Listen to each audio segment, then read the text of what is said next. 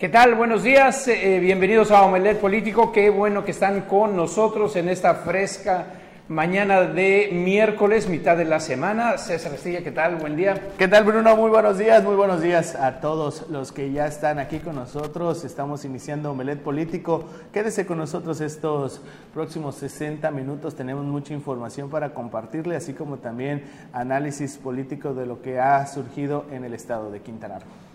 Pues el tema de seguridad sigue eh, eh, siendo de los más relevantes para el Estado. Recordemos que Tulum eh, brincó a la escena nacional, ha estado en el ojo de la federación, justo debido por los problemas de inseguridad, las dos balaceras que se juntaron, la segunda con la lamentable pérdida de vida de turistas extranjeras, una alemana y una de la India, y a raíz de eso se organizó la presencia de eh, fuerzas federales, se reforzó también lo que es todo el tema de seguridad y policía. Y precisamente en este marco, ayer el gobernador Carlos Joaquín entregó patrullas nuevas, entregó eh, equipamiento, eh, eh, motocicletas, y afirmó que los más de 500 elementos que están de los tres niveles de justicia del Estado van precisamente para recuperar la seguridad en Tulum. Pero no nada más eso, sino que también ya se alista la firma del nuevo convenio de coordinación general policial, lo que era el mando único, que ya no es ni mando ni único y tiene este nuevo nombre. Vamos a ver qué es la información. Con el objetivo de establecer los mecanismos de coordinación y colaboración para realizar acciones conjuntas en materia de seguridad pública, los órganos jurídicos del gobierno del estado y del ayuntamiento tulumnense alistan ya el documento de colaboración que establece la coordinación con los tres órganos de gobierno para establecer el mando único en Tulum, precisó el presidente municipal Marciano Zulcamal. Eh, vino el, secretario con el licenciado Lucio, ya platicamos, ya las, las dos unidades jurídicas, tanto del municipio como el de el de Seguridad Pública Estatal, ya, ya revisaron los documentos, ya quedamos en los términos y ya en estos días ya firmamos el convenio. Lo anterior lo informó el municipio Marciano Turcamal al terminar la ceremonia de entrega de 16 nuevas unidades a la Dirección de Seguridad Pública y Tránsito Municipal para cumplir con el compromiso de transformar la seguridad pública en Tulum. Igual subrayó que son muchas las carencias y pocos los recursos disponibles, sin embargo, el equipamiento del cuerpo policiaco tendrá siempre prioridad en el gasto público y con recursos propios. Para Notivisión informó desde Tulum Francisco Canul. Fueron 16 patrullas, Bruno Auditorio, que los que se entregaron el día de ayer, tanto patrullas como motopatrullas. Esto pues como con el objetivo lo acabamos de escuchar de que pues se refuerce lo que es la seguridad que tanto hace falta en el municipio de Tulum, de Tulum, perdón, así como también lo que es la, la instalación de cámaras de vigilancia que estén conectadas directamente con el C5 para pues mantener lo que es esta prevención del delito que pues ha afectado a este destino turístico que pues es tan tan bonito, tan las bellezas que puede eh, otorgar o ofrecer Tulum que por debido a la inseguridad pudieran pues mancharse. Esperemos que con esta esta entrega de vehículos, patrullas que ha tenido el municipio de Tulum pues por parte del gobierno del estado, pues eh, incremente la seguridad y pues los turistas se sientan más seguros de, de visitar Quintana Roo. Ahora, qué difícil situación para los municipios velar por la seguridad, mantener eh, niveles de paz social, cuando eh, precisamente recordemos que son 450 los elementos federales que vienen a reforzar de Guardia Nacional, demás, la seguridad en el municipio de Tulum y el gobernador Carlos Joaquín habla de 500 elementos los que están ahí. 500 elementos menos 450 son 50 elementos entre estatales y municipales los que están ahí lo que pone de manifiesto que sin la eh, coordinación, sin la cooperación, colaboración con el Estado, con las autoridades estatales, con la Secretaría Estatal de Seguridad Pública, los municipios están prácticamente contra las cuerdas y no pueden realizar la labor de eh, seguridad, César. Así es, eh, es importante la colaboración entre Estado y municipio para poder este, pues brindar lo que es la seguridad que tanta, eh, tanta falta hace, principalmente en municipios de la zona norte, donde la falta de elementos, de patrullas y de también de cámaras de vigilancia, pues ha aumentado lo que es la inseguridad, también así como la, la presencia de autoridades federales va a ser algo que va a apoyar en lo que son los recorridos de prevención del delito eh, en tanto en las colonias, en las calles y en las zonas turísticas donde se aglomera más lo que es la gente que viene de otros estados, incluso también de otros países. Pues el gran reto para la administración de Marciano Sul, mantener la justicia, mantener la paz social, tal cual como lo dijo en campaña, puede ser el cuchillo de dos filos o lo que le reste los más puntos y eh, lo saque de las contiendas o bien su carta de presentación. Y bueno, Lili Campos, mientras tanto, en solidaridad, nos vamos al municipio vecino, eh, descubrió que le faltan más de 500 millones de pesos en desvíos. 500 millones de pesos es lo que le hace falta al municipio en las auditorías. Esto es lo que tenemos, la información.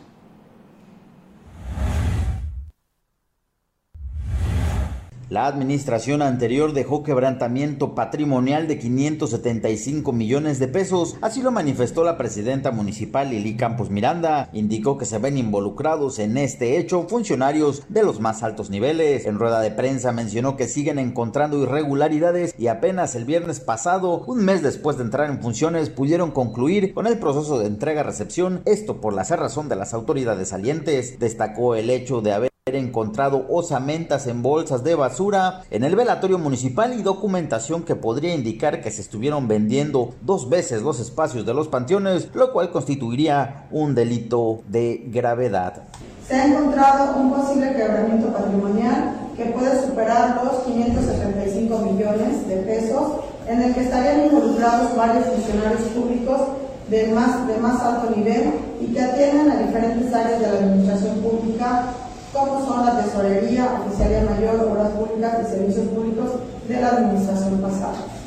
De la Secretaría de Servicios Públicos Municipales, en el proceso de revisión de los inmuebles objeto de recepción, el lunes 4 de octubre se encontraron en un cuarto pequeño de las oficinas que está en la sala de relaciones, encontraron eh, osamentas que corresponden a 28 personas. En ese momento, el coordinador de la sala de relaciones, Mauricio Castro, informó de este hecho a la Contraloría Municipal y a la Secretaría Jurídica para que iniciaran las eh, averiguaciones pertinentes a nivel municipal. Y a su vez, la Secretaría Jurídica dio parte a la Fiscalía, que procedió inmediatamente a apersonarse en las instalaciones para iniciar el proceso investigación correspondiente. Por otra parte, la presidenta municipal indicó que para combatir el rezago por el abandono en que tuvieron a este municipio por más de tres años, arrancan con dos programas, el de manos a la obra para acabar con los tiraderos clandestinos y una obra por día en atención a las necesidades más urgentes del municipio. Ya que nunca existió colaboración y disposición por parte de la administración aunque parezca mentira, el proceso de entrega-recepción finalizó apenas el pasado viernes 29 de octubre, prácticamente un mes después de haber iniciado el gobierno.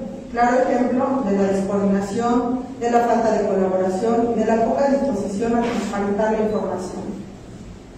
La falta de transparencia en la rendición de cuentas fue la dinámica que marcaron los secretarios y, las, y los coordinadores de la administración saliente. Situaciones tan increíbles como que algunos responsables de entregar la información huyeron sin hacerlo, otros escondieron la documentación alegando que las tenían en sus domicilios particulares y la gran mayoría entregaron información sesgada o incompleta. Se han recibido los inmuebles en pésimas condiciones de conservación, el parque vehicular destrozado y muchos vehículos están desaparecidos, por lo que vamos a interponer las denuncias correspondientes para dar caminos. De Playa del Carmen para Notivisión, Edgar Olivares.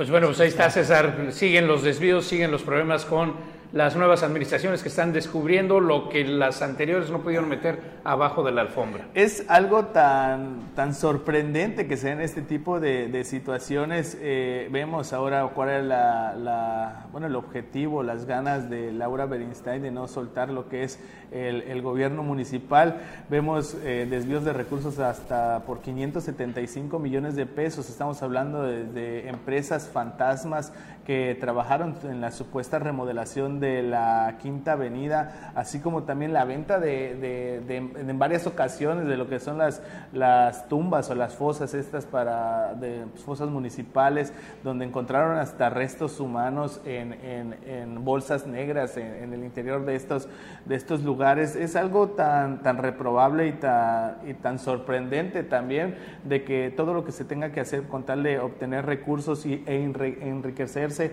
por parte de los funcionarios. Esperemos que la autoridad actual, Lili Campos, pues haga todas las investigaciones correspondientes y se castigue a estos funcionarios que estuvieron involucrados y también principalmente pues a la ex alcaldesa que en este momento pues está fungiendo como regidora. Esperemos que se hagan las investigaciones y pues se le llegue lo que es la ley también. Pues sí, pues ese es el gran reto de todas las nuevas administraciones, ver que todo esté funcionando en orden. Y otro de los grandes retos que va a tener Quintana Roo el próximo año, 2022, son las elecciones para la gobernatura. Y este que es el tema central en todas las mesas de debate, todos los eh, eh, columnas de análisis político del Estado. Ayer el senador Pech, aquí en entrevista, nos decía los mecanismos y cómo él también está a todo lo que va en parte porque Maribel Villegas, la otra senadora del estado de Quintana Roo, dijo que sí o sí va a estar en la boleta de las elecciones como candidata a gobernadora en los próximos comicios. Esta es la información. Este lunes, la senadora de la República, Maribel Villegas, agradeció a los partidos políticos sobre las invitaciones que le han hecho para formar parte de ellos pero por el momento está enfocada en los trabajos legislativos y en los asuntos de Aguacán, por lo que afirmó que no hay acercamientos con movimiento ciudadano como tal. Agradezco este, la invitación y, pues que me han hecho otros institutos políticos. Estoy ahorita abocada en mis trabajos legislativos, eh, en este tema de Aguacán.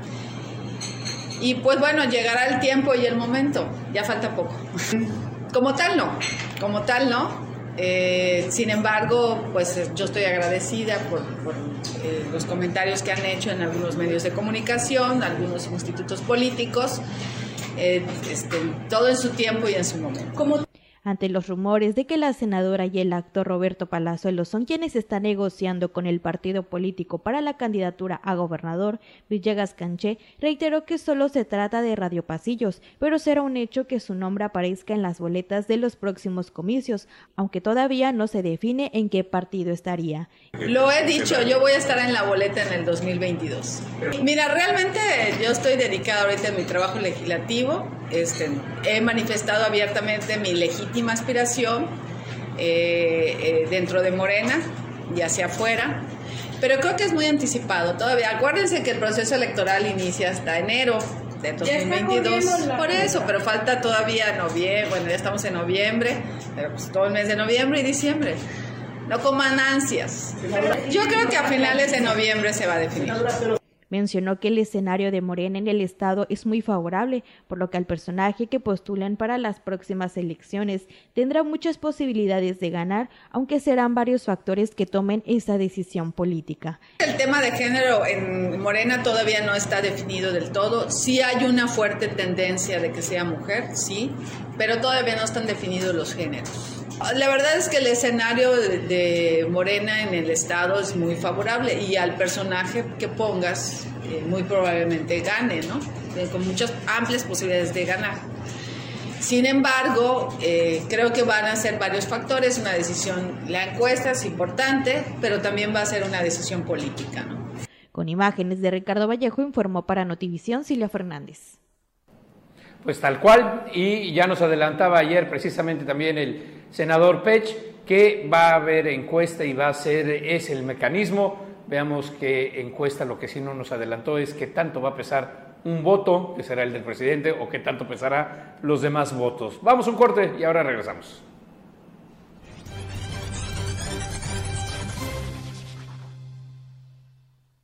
¿Qué tal? Buenos días nuevamente. Ya estamos aquí de regreso en Omelet Político y nos acompaña el profesor de la información, Anuar Moguel. ¿Qué tal, Anuar? Buen día.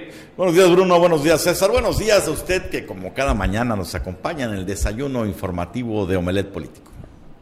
Pues sí, César Anuar, mucho movimiento en Bacalar el día de ayer y los días pasados con el asunto de las embarcaciones que dan los recorridos por la laguna. Efectivamente, Bruno, el día de, el día de ayer, antier, el lunes, el lunes por la, por la tarde, eh, inició lo que es una serie de manifestaciones por parte de prestadores de servicios de Bacalar. ¿Qué es lo que está ocurriendo en Bacalar precisamente? Eh, llegó una embarcación proveniente de Cozumel que va a prestar el servicio también de lo que son eh, tours sobre la sobre lo que es la laguna de Bacalar. Esta embarcación es, de, transparente, de cristal, así la denominan, es de la que se puede ver lo que es el fondo de, la laguna. Y esto los prestadores de servicio de Bacalar lo están tomando como una competencia desleal, así lo aseguran ellos. Sí, así lo ¿Por qué? Porque dicen que esta embarcación les va a restar lo que son los, sus clientes o la gente que quiera eh, pues tener lo que es este servicio debido a que esta embarcación pues obviamente es, es, nueva, es novedosa y la gente pues va a querer pues abordar esta embarcación y navegar en ella. Eh, se generó lo que es una manifestación eh, retuvieron los, los, prestadores de servicios de Bacalar, retuvieron esta embarcación, se hicieron de palabras, incluso también hubo golpes, eh, salieron a relucir también machetes, se hizo toda una, una, una situación que, que, posiblemente también se salió de control. El día de ayer también los afectados fueron, interpusieron una denuncia ante la Fiscalía General del Estado, no lograron concretar lo que es la, la investigación por el hecho de que se trataba de un día festivo también en la Fiscalía.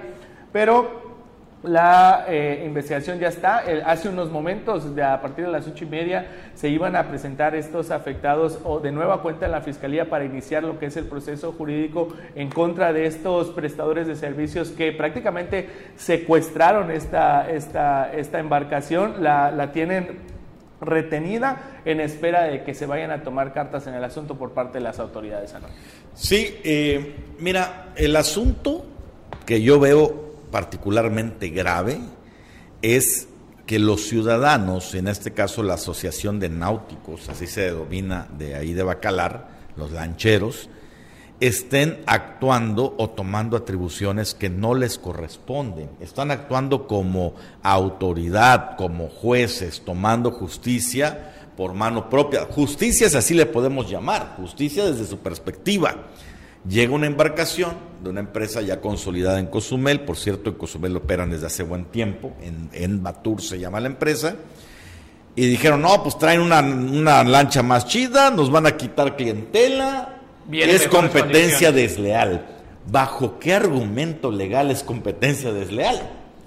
Es como que un taxista meta un Mercedes-Benz a, a operar y los demás que traen un Spark digan, oye, es competencia desleal, ¿por qué se trae un Mercedes-Benz? La gente se va a querer subir más a su carro. Pues sí, pero lo permite la, la, norma, ¿no? Exactamente. Antes de ingresar esta embarcación, obviamente tuvo que pasar sobre un proceso para que se les pueda dar los permisos, para que puedan tener la la, luz verde de poder eh, operar en la laguna de Bacalar. No es de que hayan llegado y, hayan dicho eh, esta empresa de Cozumel, a, partir de ahora vamos a, iniciar a operar. Obviamente no fue así. Eh, todo tuvo que pasar todo un proceso para que puedan obtener dichos permisos y poder prestar lo que es el servicio. ¿Qué es lo que está pasando? Obviamente es una, es una novedad, es algo novedoso. La gente va a querer, obviamente, pues, eh, pues subirse eh, y navegar en esta, en esta embarcación y eso es lo que los prestadores de servicios de Bacalar ya estando ahí pues no lo, no lo permiten cuando realmente no hay ningún tipo de, de, impedimento de, competencia desleal. Estalló, estalló el tema en cuanto vieron la lancha. Vaya, no, en cuanto vieron que la lancha era no, transparente. se subieron 20 personas ahí y, estaban haciendo Y estalló el tema. Y entonces, ¿qué decidieron? Pues nos manifestamos, le quitamos la lancha, la, la, cerramos, corremos a la gente. Ahora el tema está en manos de la fiscalía y ahora ya salpica hasta a la presidencia municipal, al, en este caso al actual presidente municipal, Chepe Contreras, José Alfredo Contreras Méndez. ¿Por qué? Porque finalmente son la autoridad inmediata y de, los empresarios denunciaron que llamaron al 911 a la policía y los municipales no se aparecieron. Otro caso, tanto el presidente de la Asociación de Náuticos, ¿cómo se llama? Se pida Edwin Cano. Edwin Cano como un conocido cacique ahí de Bacalar, Edmundo Gómez Trejo, intervinieron en el problema y los dos tienen enlaces directos con gente, con funcionarios muy poderosos ahí en el ayuntamiento de Bacalar. Por lo tanto, los empresarios dijeron, a ver, esta gente nos está amedrentando, está viniendo aquí y el ayuntamiento no mete las manos. Lo interesante es que los abogados están enfocando arriba la denuncia, están demandando o van a demandar, dicen, por delitos, robo, amenazas, etcétera, al presidente municipal y después hacia abajo. Ahora bien, Anuar, eh, eh, como dices, lo más eh, complejo o lo más delicado de esto es que la gente se tome la justicia por su mano y eso habla directamente del problema del ordenamiento de los prestadores de servicio de estas lanchas. Si recuerdan, hace pocos años, en la primera administración de José Alfredo Contreras de Chepe todavía, el servicio era muy reducido el número de embarcaciones, pero no pasaban de cinco. Y eso dos iban a descansar y un tercero estaba de a ver si funcionaba. Ahora hay más de 60, 100 lanchas que están constantemente operando. Y claro, alguien ve que hay eh, un cesto con, pues no digamos que huevos de oro, pero que sí está dando, todo el mundo quiere meter mano ahí, llega alguien con nuevas eh, prestaciones, con nuevo eh, juguete nuevo, por así decirlo, y ahora bien, Anuar, he tenido la suerte de bucear ahí en la laguna y más allá de un eh, eh, pequeño apartado donde están los rápidos, lo que llaman los rápidos, y ves los estramatolitos que son rocas, no hay mucho que ver. No, hay, o sea, no hay chiste, no hay algo que te vayas a ver. No es el Caribe, no hay miles de colores, no hay arrecifes, hay un fondo marino, un fondo de laguna. Y ya, y ya, nada más. Entonces, eh, sí hay una sobrereacción por parte de los lancheros. A mí lo que me sorprende es que se sigan permitiendo este tipo de actitudes. Lo hemos visto en el aeropuerto de Cancún, ¿recuerdan? Los El caso lamentable de, de la gente que iba la española, hizo amigo de otro pasajero. La española que le iban a dar un aventón. Exacto. Y que casi, casi sufren el secuestro por parte de los taxistas del aeropuerto. En Tulum vimos un tema muy serio hace como dos años con la entrada de los mototaxistas. Hasta quemaron vehículos. No se puede permitir que ninguna agrupación, ningún gremio actúe como trogloditas, y eso fue lo que hicieron los lancheros ayer. No es por defender tampoco a los empresarios. De ¿no? Vaya, tienen dinero y, y, para llevar una lancha, dicen que Una embarcación de 3 millones de pesos aproximadamente. 3 millones. Es lo que 3 millones. Yo escuché que 10 millones. no, 3 millones. 3, 3 millones y medio aproximadamente. Estamos hablando ya con todo y el motor. Wow. Pues bueno, de cualquier manera, esto tiene que pasar por el ordenamiento, no puede nadie eh, hacer justicia, porque, a ver, ahorita estamos en, 80, 90, 100, son es algo así, no sé, es el de embarcaciones que están dando. Son alrededor de 60 aproximadamente, son las que, las que ah. están operando, digamos que conforme a, la ley. A la ley. Ahora imagínate, en cuanto empiece a, a detonar Bacalar, ¿qué es lo que va a suceder con los problemas de seguridad del norte? La gente va a empezar a venir mucho más hacia Bacalar buscando un poco más de seguridad. ¿Qué va a pasar cuando sea el doble del número de lanchas? O cuando quieran los prestadores de servicio que sea el doble el número y la laguna no dé. Es necesario el reto de Chepe, de la administración de, José Alfredo Contreras, ver el ordenamiento y cuidar la laguna, porque eso es lo que tiene Bacalar. Eso a mediano plazo, a cortísimo plazo, Chepe Contreras tiene que entrarle al toro con este tema tiene que mostrar la mano izquierda la operación política para que no paso a mayor, pase a mayores. No, que no se lo embarren a él, que no esté la demanda con él. ¿no? Entonces vamos a ver qué ocurre, porque si solapa también estas actitudes, cuidado, puede salir embarrado allí sí con todas las de la ley. Cosas que se ven. Bueno, vámonos con más información. ¿Qué tenemos por ahí? Bueno, eh, eso en, Bacalar y eh, hablando de turismo y noticias buenas, pues eh, eh, Carlos Pérez Afra, que no está eh, ahorita con nosotros, sino está precisamente trabajando por el norte, estará muy contento que va a haber menos sargazo en las playas de Quintana Roo en esta época invernal. Esta es la información que hay. Según los protocolos derivados del monitoreo satelital de las floraciones de alga, las playas de Cancún y los destinos del Caribe mexicano estarán libres de sargazo durante los meses de noviembre y diciembre. El informe mensual que realiza la Universidad del Sur de Florida en conjunto con la NASA muestra una reducción significativa en el mes de octubre. Sin embargo, aún se observan algas flotando en el mar, a diferencia del mismo periodo de 2020 y 2019. Pero para este mes y el próximo se espera que la presencia de sargazo en el mar sea mínima, de tal manera que las playas caribeñas estarán prácticamente limpias durante la temporada invernal, que es cuando hay mayor afluencia de turistas. El boletín también expone que el transporte de sargazo por la corriente oceánica puede llevar a un aumento de sargazo en el Atlántico centro-oeste en diciembre o enero de 2022, pero no se esperan afectaciones en las costas mexicanas. Según el último reporte de la red de monitoreo del sargazo en Quintana Aún hay 12 playas con recalles moderados de sargazo, principalmente en Playa del Carmen, y otras 48 tienen niveles mínimos. Según datos de la Secretaría de Marina Armada de México, durante el año se han recolectado 43.329 toneladas de los arenales, labor de la que se hacen cargo los municipios. Se estima que aún quedan aproximadamente 1.924 toneladas frente a las costas mexicanas, sin una ruta de esparcimiento definida. Durante la temporada más alta, en el verano, los más afectados fueron la Riviera Maya y la Costa Maya, donde aún se observan afectaciones en los arenales. Para Notivisión, Evelyn Cano. Pues bueno, vamos un corte y regresamos. No se vayan.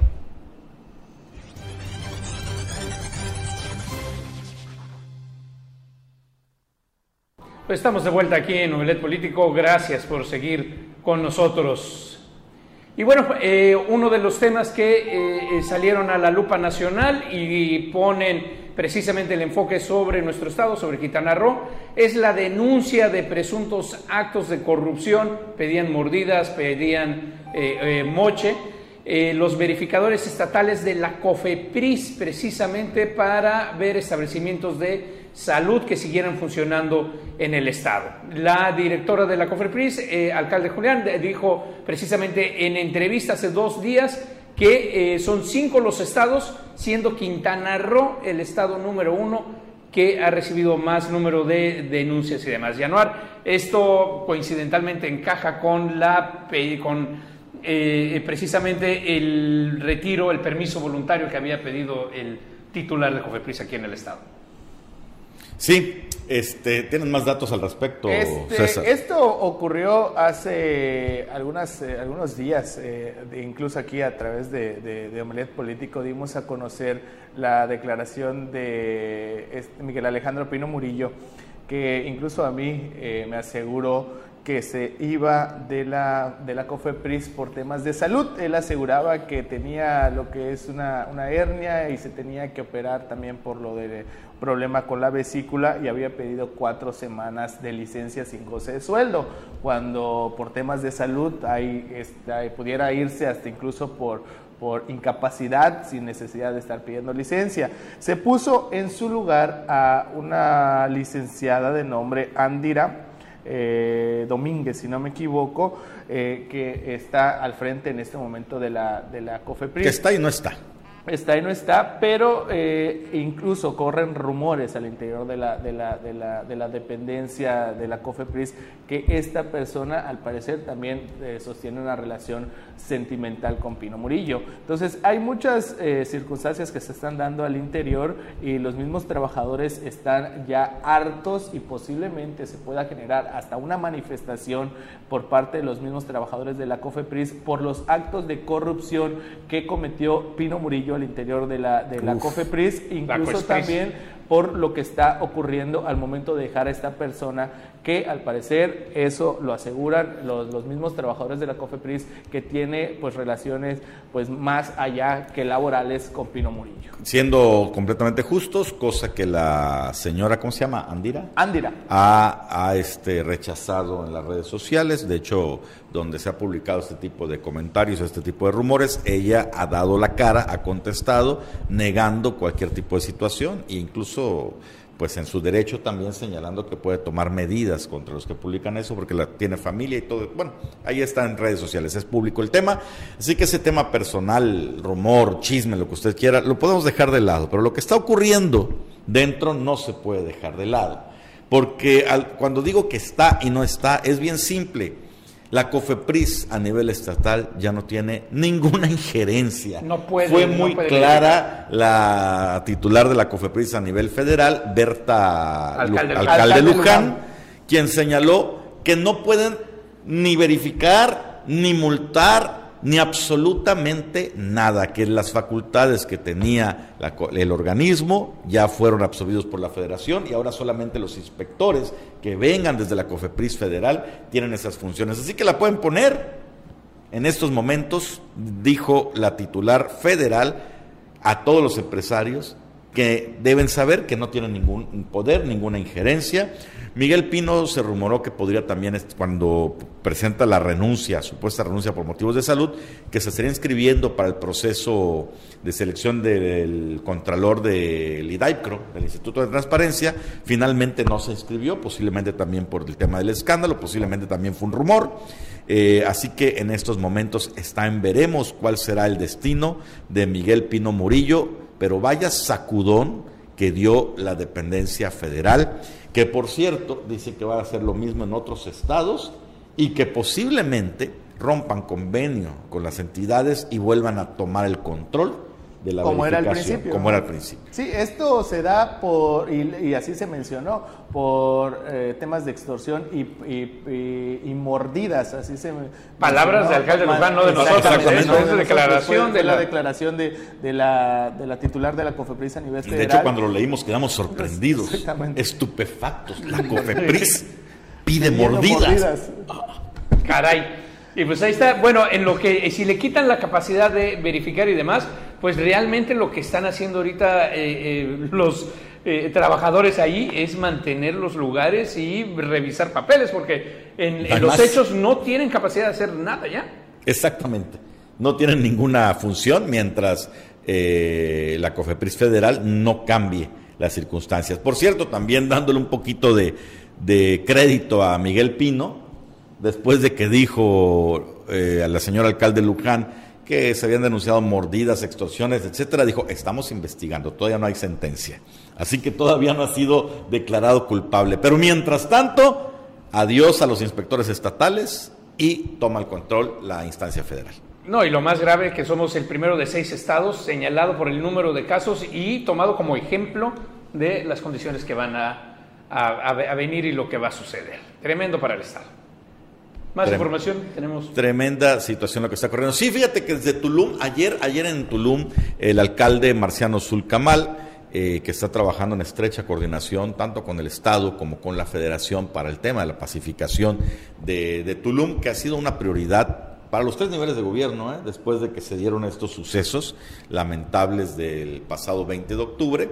Bueno, pues eh, hizo una entrega de patrullas y equipamiento y para dar el mensaje político completo, estuvo presente el gobernador Carlos Joaquín, estuvo presente el titular de la Secretaría de Ciudad Pública, Lucio Hernández, y aquí está el mensaje, las palabras que dio el alcalde Marciano Zul sobre este tema, sobre las acciones que se están realizando para pacificar Tulum a un mes de haber tomado el control del municipio. Atender de manera pronta todas las llamadas de auxilio, velar siempre por el bien de la comunidad de Tulum y de todos los visitantes que llegan en busca de, disfrutar este bendecido lugar. Solo el trabajo en coordinación entre los diferentes niveles de gobierno traen la paz que todos necesitamos. Estamos a un mes ya del inicio de esta administración, con muchos compromisos que cumplir urgentemente. Son muchas las carencias y pocos los recursos disponibles. Sin embargo, el equipamiento de nuestros cuerpos policíacos tendrán siempre prioridad en el gasto público. Hoy tenemos la entrega de ocho vehículos patrulla a la policía municipal, de dos a la policía de tránsito, que a partir de hoy estarán al servicio de la comunidad. Estas son acciones nada más que estamos tomando en estos días, pero créanme que todos los días nos levantamos con ese compromiso de seguir trabajando por ustedes los ciudadanos y por nuestra familia. Se ha mantenido la paz, creemos firmemente que así seguirá durante mucho tiempo, porque solamente trabajando en equipo podemos dar resultados. Muchas gracias, señor gobernador, de nuevo por su presencia.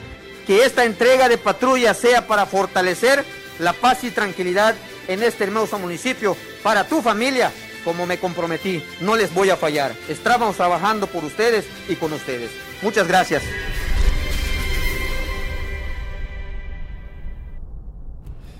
Pues como ven, eh, interesante.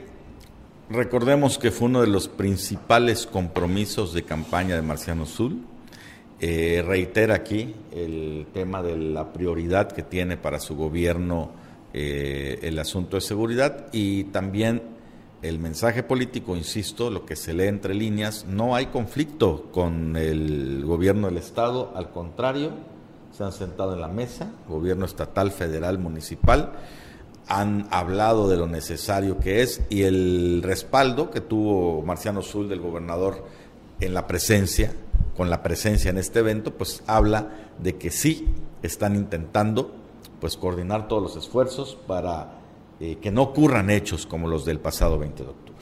Esto es importante, Anual Bruno Auditorio, es importante que, que haya una coordinación entre municipio y Estado porque al final de cuentas los que van a resultar beneficiados van a ser los mismos habitantes de Tulum, así como el turismo que pueda llegar a este, este, este municipio.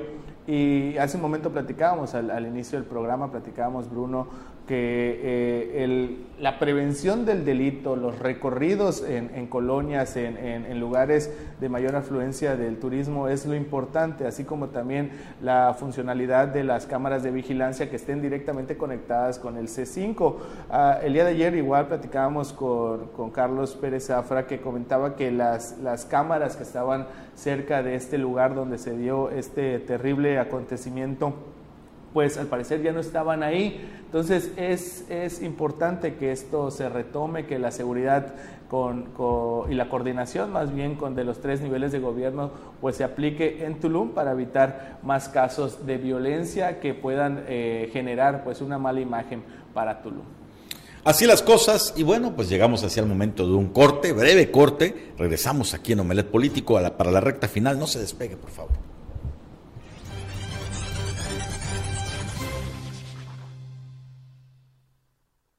De regreso a la recta final de Omelet Político, intenso el movimiento que se está generando en algunos ayuntamientos también, así como Chepe Contreras, pues ya le saltó la primera bronquita con este tema de los lancheros en José María Morelos.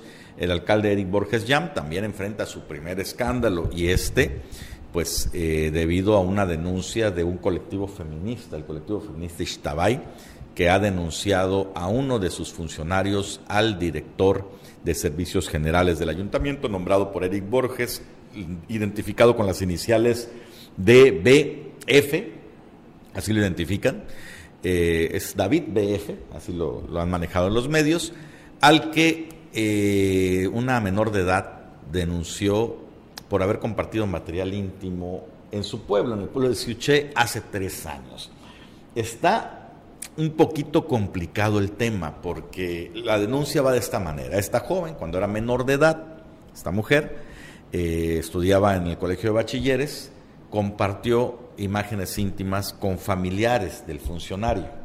Estas imágenes fueron difundidas por los familiares del funcionario y ella asegura que el hoy funcionario allá en el pueblo le mostró y le mandó las imágenes a algunas personas de la población lo cual está tipificado como un tipo de acoso sexual que si bien no fue directo, compartió este material. La joven tuvo tres intentos de suicidio, según la información que ha dado el colectivo feminista en su momento, y se tuvo que mudar del pueblo cansada pues de, de la exhibición, de la exposición.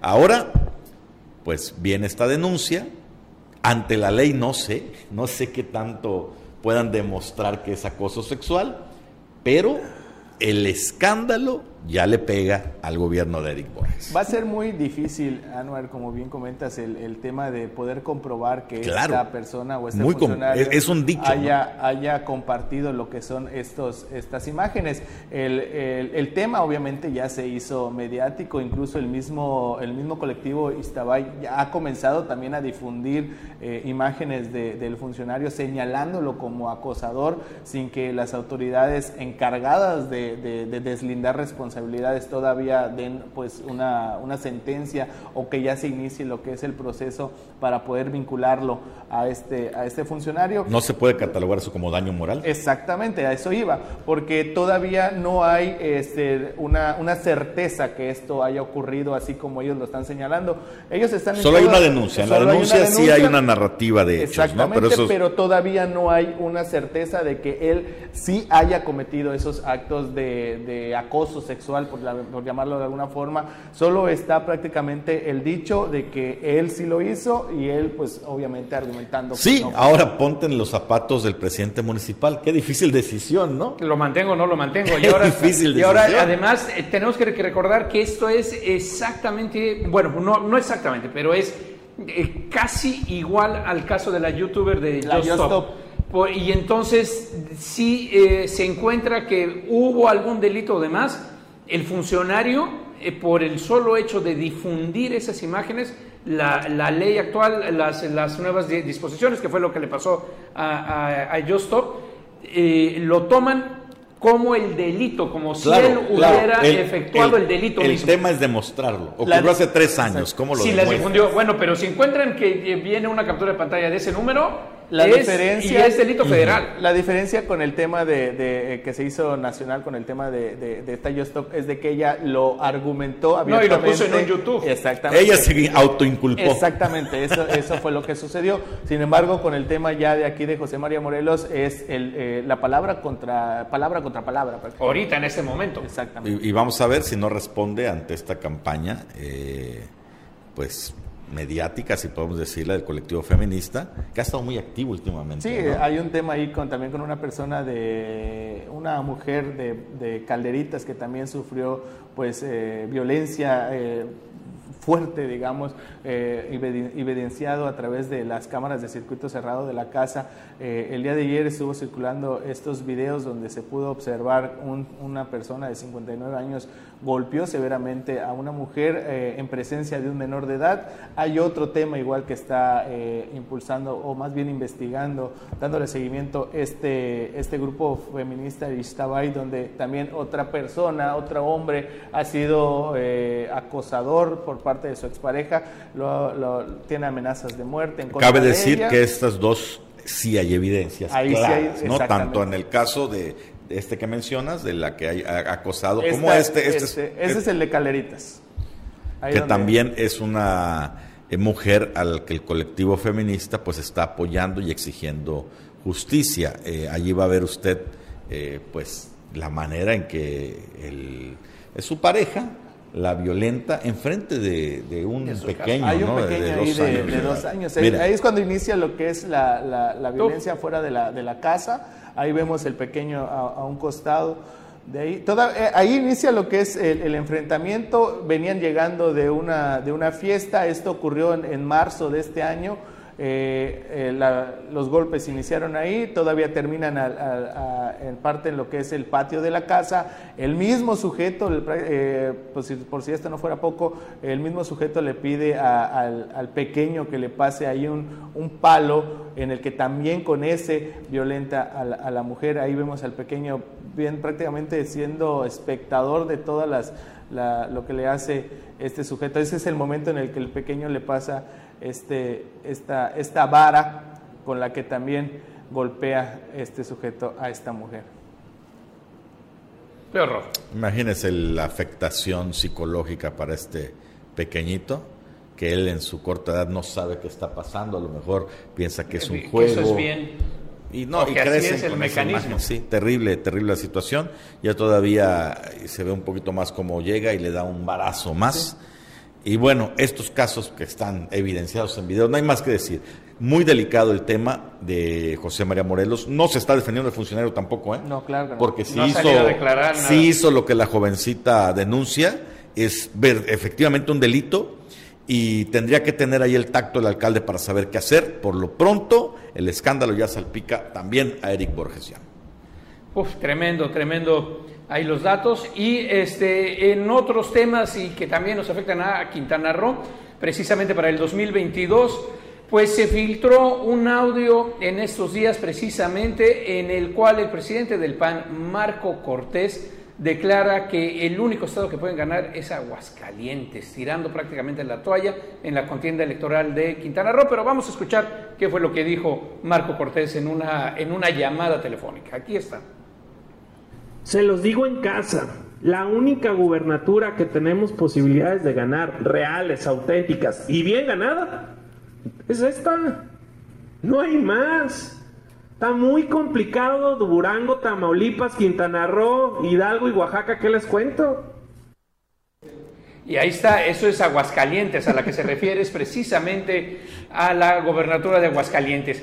Y la cúpula panista saltó, brincó por todos lados. El senador Gustavo Madero por Chihuahua ya dijo, a ver, que si el señor no va a poder ganar y el señor no quiere tomar el, ahora sí que el toro por los cuernos y enfrentarse a las contiendas electorales, que cede el lugar. Recordemos que Gustavo Madero es uno de los principales que quiere la presidencia. Es que es absurdo, este Bruno, porque, a ver, vamos a ser claros.